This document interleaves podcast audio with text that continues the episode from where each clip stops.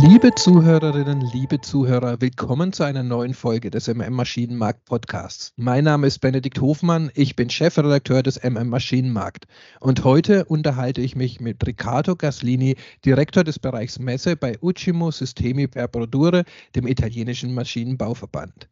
Riccardo ist Jahrgang 1962 und hat in Mailand Business Administration studiert. Zunächst hat er über mehrere Jahre in unterschiedlichen Funktionen in der freien Wirtschaft gearbeitet. Seit 1997 trägt er die Verantwortung für die Messen bei Ucimo. Zu den von Ucimo veranstalteten Messen gehören die Emo Mailand, die BIMO und die zweijährig stattfindende Lamiera, die auf Umform und Trenntechnik spezialisiert ist.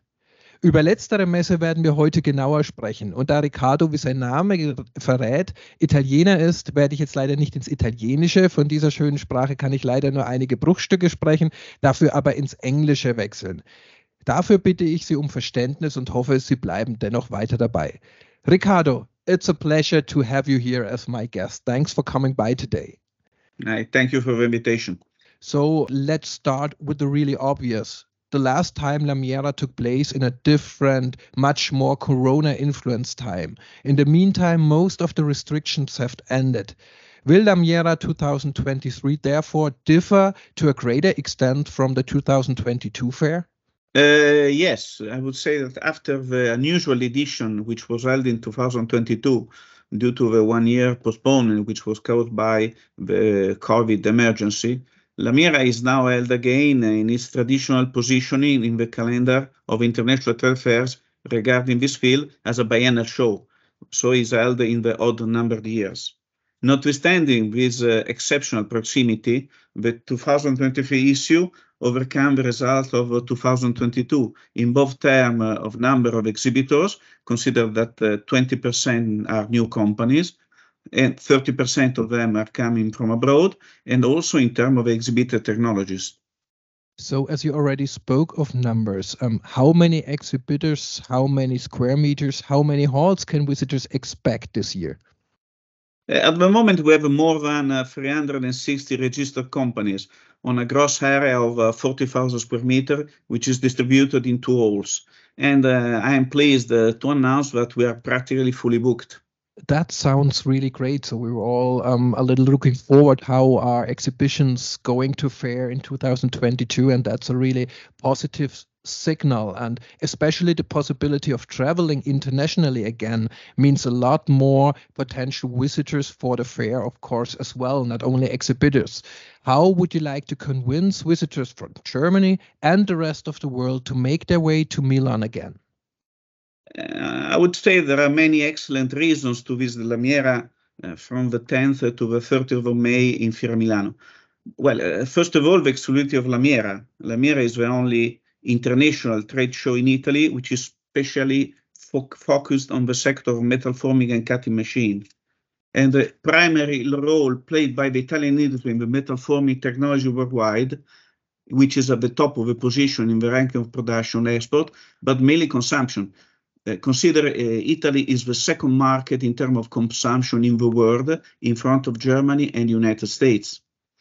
Cons consider also that Fiera Milano is perfectly connected with Germany and, and the rest of the world for the Milan uh, airport system. You have motorways, high-speed trains, but uh, also Milan is a, is a global capital of culture. You can find monuments, museums, theaters. It's a, it's a town of fashion and design. And why not also gourmet restaurant? Therefore offers the opportunity to combine the business with other nice experiences. Yeah, and that I can say is true for sure. Milan is always worth a travel, and with a uh, exhibition there, especially worth a travel there. So, from which countries do you expect the most visitors? Uh, Lamiera is not only an Italian event, uh, but usually attracts the interest of foreign visitors. Just to give an example, in 2022, 12% of uh, the 19,000 operator were coming from uh, 57 foreign countries. Um, Germany, France, Switzerland, Turkey, Poland, Spain, China, Austria, Croatia, Slovenia, and also United States. So looking at the present figures and additions and the market situation, we are very confident to increase these figures. Right, I already saw that as a visitor, I can register myself online in advance. On the one hand, the entrance process will be much quicker, quicker that way, I'm sure. But what other benefits does the visitor pass offer me as a visitor at Lamiera?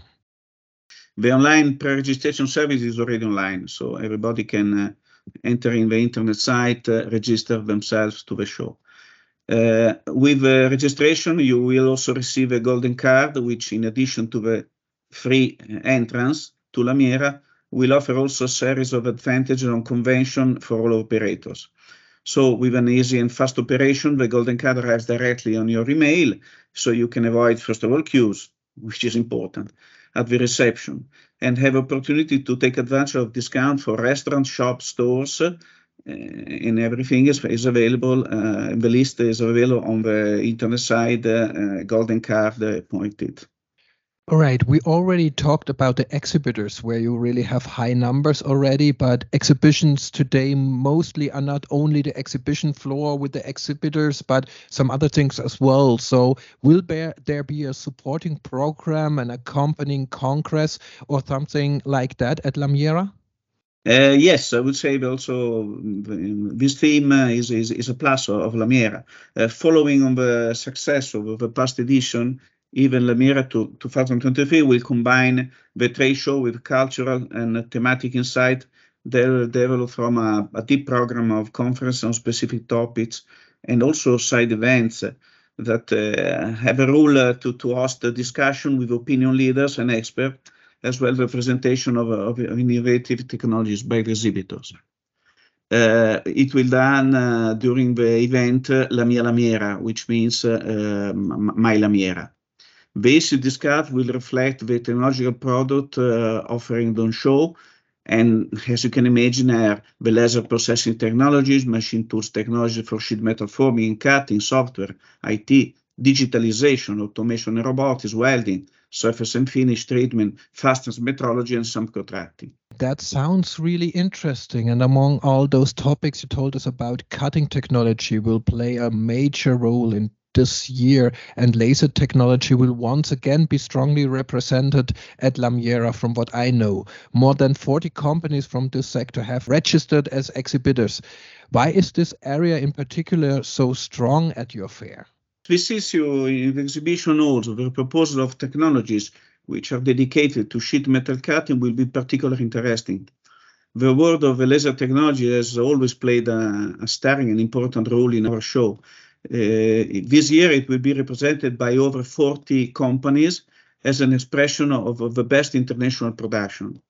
So uh, we, beside laser, plasma, and thermal cutting technology for sheet metal, bars, section, and tube, which, which, which is the core of, of, of the show, Damir will propose also a comprehensive offering of sources, consumable, and, and machines, offering the visiting operator a complete and exhaustive overview of the laser segment, whose, uh, whose applications are becoming uh, increasingly widespread.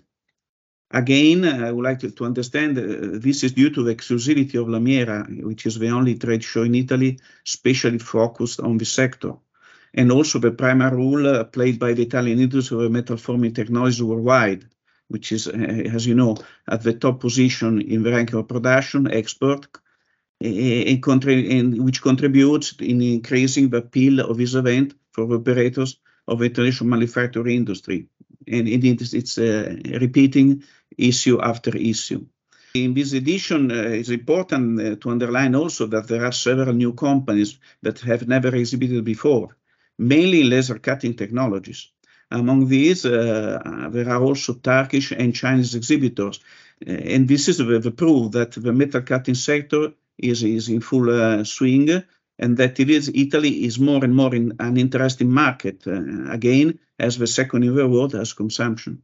We spoke about cutting technology. We spoke about the Italian market already. So, what is the importance of cutting technology in the Italian mechanical engineering sector? Can you tell us a little more about that?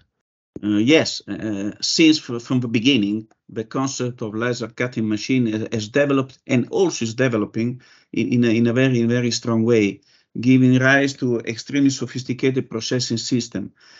These systems are capable of, uh, I would say, to manage the complex production request is in an integrative way along all the production phases, but also operate flexibility thanks uh, the nature of the process uh, performed uh, and the information integration with the CAD software that models the product. With a CAD that allow you to predefine the processing in a virtual way and with the simulation and production management programs making them full-fledged real digital factories.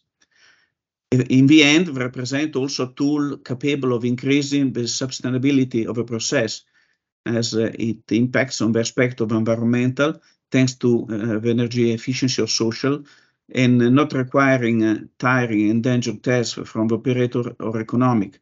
This is due to the ability to create products with high added value and to use the data related value chain. Two um, topics, two, I would say, mega trends that we talk a lot of uh, about are, of course, digitalization and um, since a couple of years, also sustainability. Will those also find their place at the fair? Will they be talked about at Lamiera? Uh, absolutely, for sure. Digitalization and sustainability will be uh, showcased at the exhibition. Uh, as a matter of fact, uh, modern machine tools uh, could not be realized without now nowadays taking into account these two trends. And conversely, our visitor coming mainly from the top level companies from Italy and abroad have strong interest for these topics. These topics are the basis of uh, the competitiveness of the product and the process. So our exhibition then represent a qualified matching point for demand and offer in terms of digitalization and sustainability process of products and manufacturing system. And as I'm talking to a representative of the Italian industry, if you want, so um, I just have to ask that question. So, where are Italian companies positioning themselves in these topics of sustainability and digitalization? That you know and now uh, it's impossible to produce without sustainability and, and digitalization. So uh, these uh, they represent the, the two the two pillar of italian machine tools. Uh, it is confirmed by the figures that showing that italy is the second leading country in europe in machine tools. Uh, but we are the first uh, underline again in forming and sheet machines. And uh, the future, the fourth on, on, on a worldwide basis. Consider also that our machines are sold uh, all around the world in the most advanced markets. Uh, our domestic also is one of the very advanced under the technological point of view. This result cannot be achieved without the ability of Italian manufacturers in, in uh, mastering both digitalization and sustainability topics. Uh, specifically relating to sustainability, um, if you consider the social point of view, I would also highlight the, the prominent role given by the Italian company to the safety of the machines themselves and also to the safety and awareness of the workplaces. So we already reached our last question, and of course, MM Maschinenmarkt is um, a magazine for the German industry. So the last question has to be: What message would you like to send to our listeners here in Germany, and why should they definitely not miss Lamiera? Lamiera is really a great opportunity to restart and strengthen the business and to deepen the technical issue and also for participating in seminar and conference. But uh, particularly after the, the COVID time, is the occasion to find a technical solution discussing again face to face with a leading producer of, of all exhibited technologies. I think this is important and the, the, human relation is and will be also in the future at the basis of the success of an exhibition. All that uh, to be able to uh, to face uh, in a positive way all the future challenges that sounds like good reasons for us Germans to make the travel to Milan and visit Lamiera. Riccardo, thank you very much uh, for visiting me today. Thank you very much for answering my questions.